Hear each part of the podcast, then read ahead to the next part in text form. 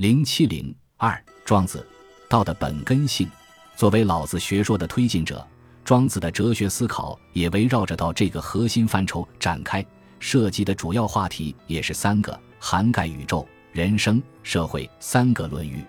庄子哲学的第一个话题是以道观物，形成齐物论思想；第二个话题是以道观人，形成逍遥游思想；第三个话题讲身处乱世之中，以道为指导的生存智慧，讲的是应试之道。话题一：怎样看待道与物同在？以道观物是道家共同的宇宙观。不过，老子和庄子关于道与物的关系的看法不完全相同。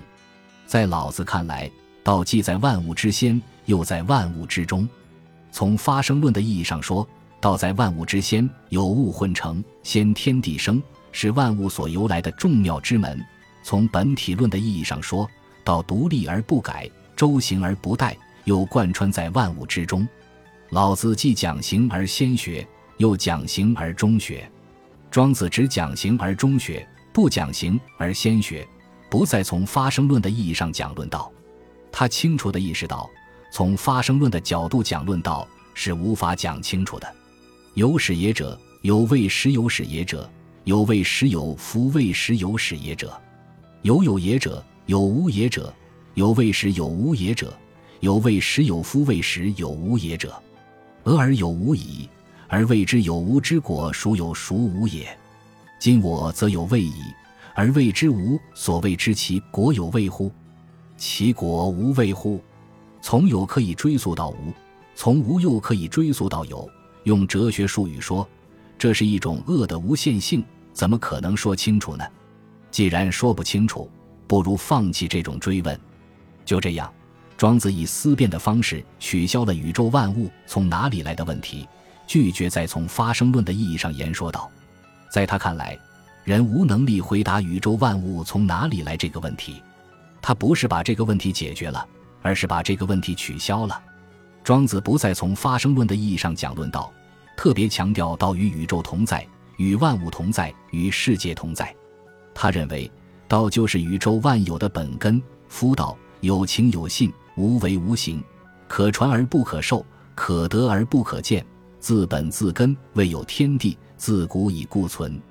神鬼神帝，生天生地，在太极之先而不为高。在六极之下而不为深，先天地生而不为久，长于上古而不为老。又说：物以死生方圆，莫知其根也。扁然而万物自古以固存。陆河为巨，未离其内；秋毫为小，待之成体。天下莫不沉浮，终身不顾。阴阳四时运行，各得其序。昏然若亡而存，犹然不行而神。万物处而不知，此之谓本根，可以观于天矣。如果把宇宙比作大树的话，万物有如枝叶，道有如根干。对于大树来说，根干和枝叶是结成一体的。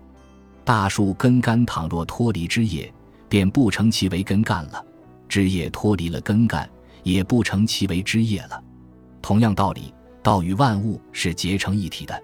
也不能离开万物单独存在，道就在万物之中，并且构成万物之间有机的内在的普遍联系。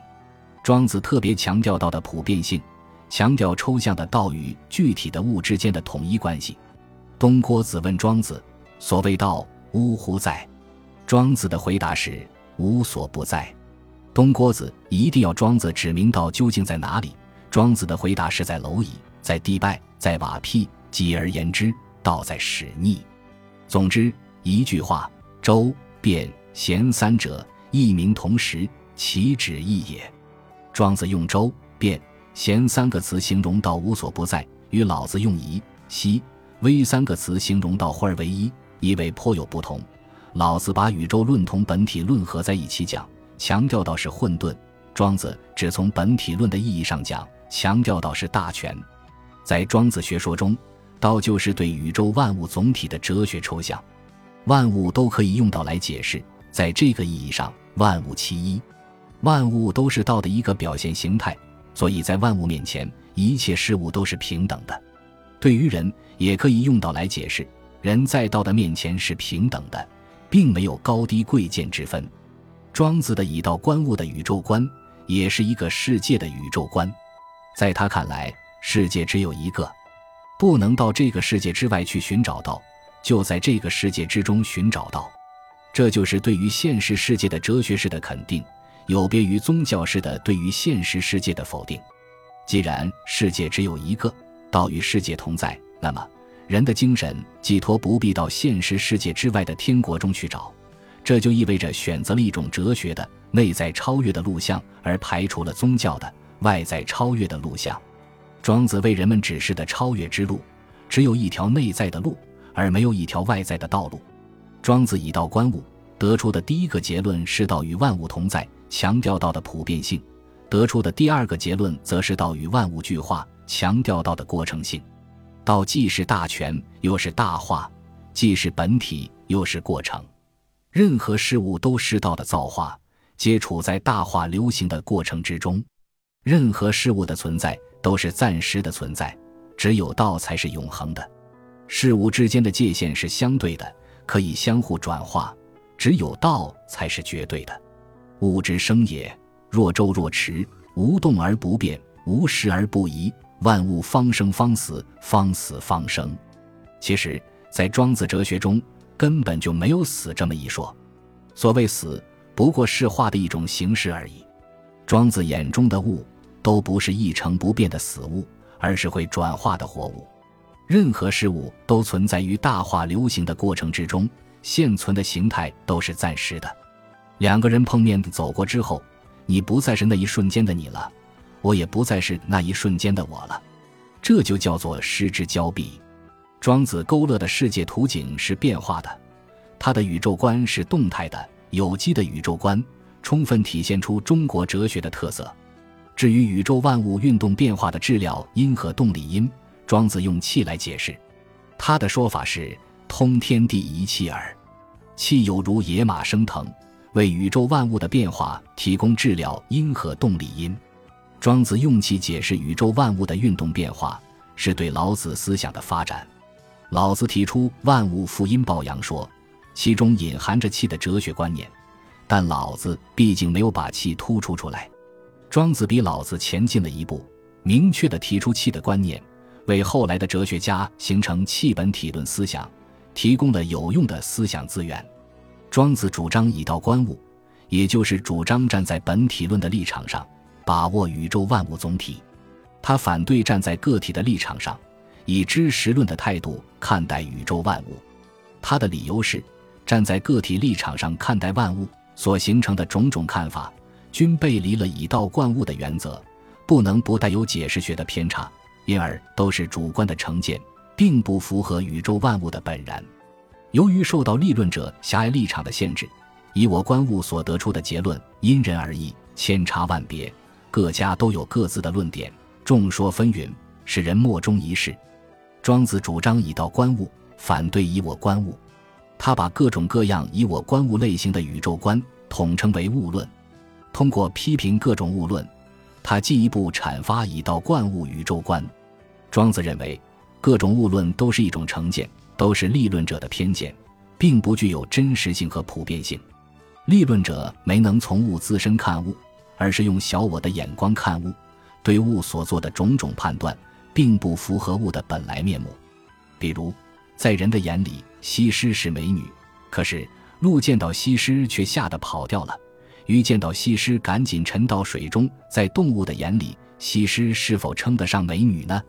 再如，人睡在潮湿的地方会害腰痛病，可是泥鳅偏偏喜欢在泥水里钻来钻去；人在树上会觉得害怕，可是猴子偏偏喜欢在树上跳来跳去。在孰为正处的问题上。人、泥鳅、猴子的误论各自不同，谁是正确的呢？庄子指出，如果仅在误论的范围之内，人们无法对于各种误论判别其对错。甲提出一种误论，乙不同意；提出另一种误论，两个人吵了起来，只好请丙当裁判。